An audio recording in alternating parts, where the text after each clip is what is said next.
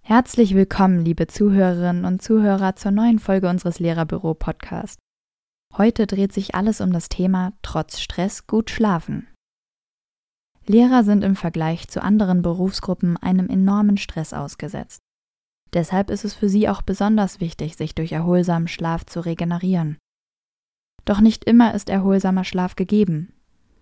In diesem Podcast erfahren Sie, wie Stresserleben mit Schlafstörungen zusammenhängt, wann Schlaf erholsam ist und wie Sie Ihre Schlafqualität verbessern können.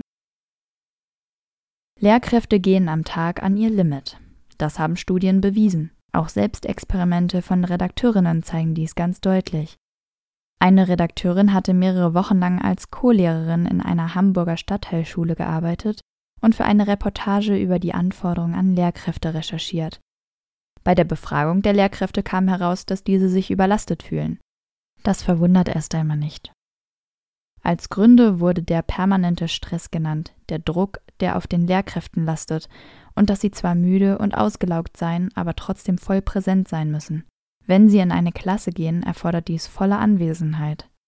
Gesundheitsstudien über Lehrkräfte der letzten Jahre zeigen, Lärm, fehlende Erholung und schwierige Schülerinnen belasten auch schon Grundschullehrerinnen. Zum Beispiel fand eine DAK-Studie heraus, dass 40 Prozent der Lehrkräfte an Grundschulen müde und erschöpft sind. 17 Prozent der Befragten leiden unter Schlafstörungen. Wer am Morgen ausgeruht aufwacht, bewältigt auch tagsüber potenzielle Stresssituationen besser. Stress und schlechter Schlaf hingegen ist ein Teufelskreis. Im Schlaf regenerieren Psyche, Körper und Geist. Chronischer Stress gehört zu den häufigsten Ursachen für Schlafstörungen. Das heißt, Stress erzeugt Schlafmangel und Schlafmangel macht noch anfälliger für Stress. Ein fataler Kreislauf, der zu chronischem Stress und in der Folge im schlimmsten Fall zu Depressionen und Herz-Kreislauf-Erkrankungen führen kann. Um das zu vermeiden, muss ein angemessener Wechsel von beruflicher Anspannung und Regeneration hergestellt werden. Eine effektive Regeneration bedeutet dabei nicht etwa, in der Schulzeit alles zu geben und die Erholung auf die Ferien zu verschieben. Entscheidend ist nach Auffassung der Wissenschaftler vielmehr die tägliche Erholung durch gedankliche Distanzierung von beruflichen Problemen. Das findet durch erholsame Aktivitäten und vor allem durch erholsamen Schlaf statt, wobei der Schlaf den zentralen Baustein der Regeneration darstellt. Wie groß ist Ihr Stresslevel als Lehrkraft? Diese Frage ist sehr individuell und lässt sich nicht pauschal beantworten. Es hängt von verschiedenen Faktoren ab. Dazu gehören die Stressbelastung am Arbeitsplatz, mögliche gesundheitliche Risiken, Schlafbeschwerden sowie körperliche Anspannung. Wir verlinken in der Beschreibung einen Online-Test, bei dem Sie speziell Ihren Stresslevel prüfen können. Ist Ihr Stresslevel sehr hoch, sollten Sie sich Hilfe suchen. Es gibt zum Beispiel Möglichkeiten, über Online-Trainings Stressbewältigung und Regeneration zu lernen. Das wiederum führt zu besserem Schlaf und damit auch einer gestärkten Persönlichkeit zur Bewältigung von Alltagsstress. Auch ein gut strukturierter Lehreralltag trägt zur Lehrergesundheit und einem stressfreien Alltag bei. Hilfreich ist dafür das riesige Angebot an hochwertigen Unterrichtsmaterialien aus dem Lehrerbüro. Das spart Ihnen Zeit in der Vorbereitung des Unterrichts und erleichtert Ihnen dadurch den Alltag. Schauen Sie gleich auf www.lehrerbüro.de vorbei oder folgen Sie den weiterführenden Links in der Podcast-Beschreibung. Nachdem wir uns mit der Wissenschaft von Stress auseinandergesetzt haben, kommen wir jetzt zum Schlaf. Dieser spielt, wie schon beschrieben, eine entscheidende Rolle für die Erholung. Hier kommt es allerdings auf die Qualität an. Schlaf ist nicht gleich Schlaf. Das individuelle Schlafbedürfnis ist unterschiedlich. Manche Menschen kommen mit sechs Stunden Schlaf aus, andere sind erst nach acht Stunden fit. Doch im Durchschnitt brauchen Erwachsene etwa sieben Stunden Schlaf, heißt es. Am besten von 23 bis 6 Uhr. Zu viel Schlaf könne sogar schädlich sein, wie Studien zeigten. Der Erholungswert hänge auch nicht von der Dauer, sondern von der Qualität des Schlafs ab. Wichtig sei vor allem der Tiefschlaf in den ersten vier oder fünf Stunden. Der muss ungestört sein.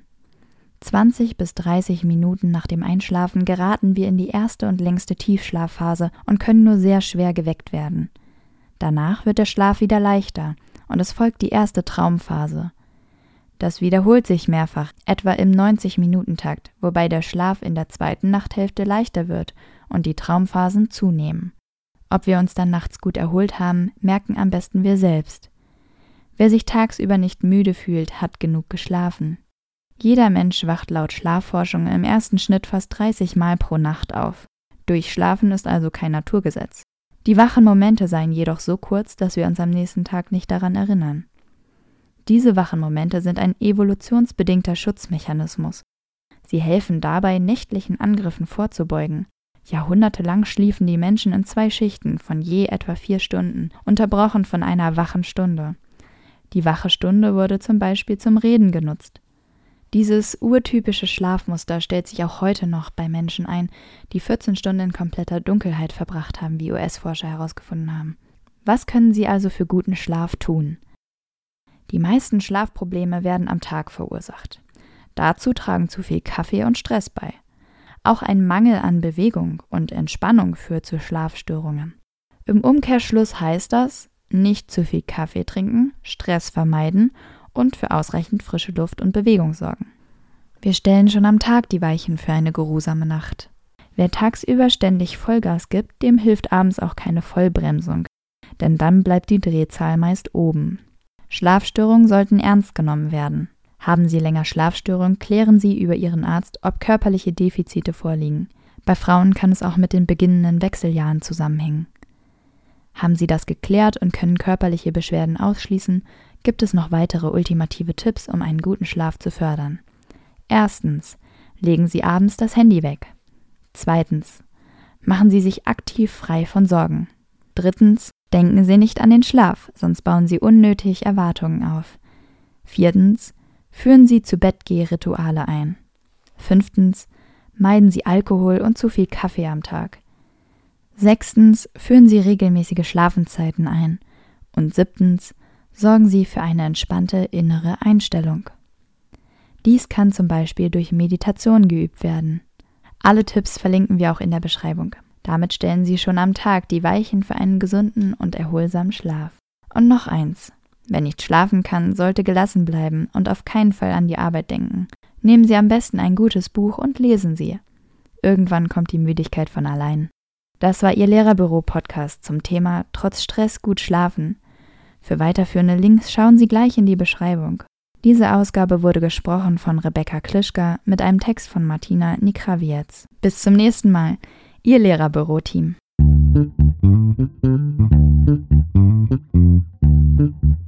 You.